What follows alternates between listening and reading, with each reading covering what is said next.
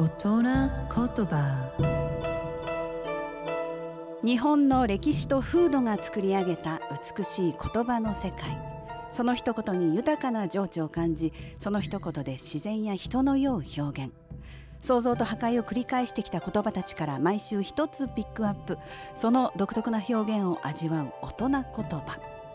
今週の大人言葉は一期一会。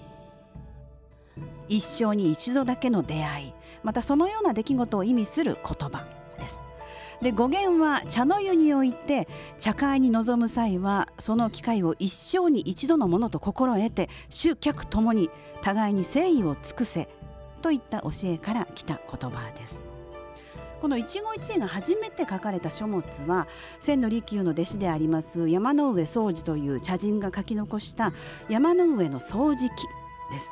この本の中に一期に一度の会というところがあって、まあ、これが今の一期一会の元になった表現のようです。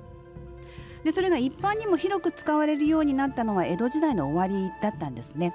井伊直弼が書いた本で自身の茶道の一番の心得として一期一会を使ったことからだったそうです。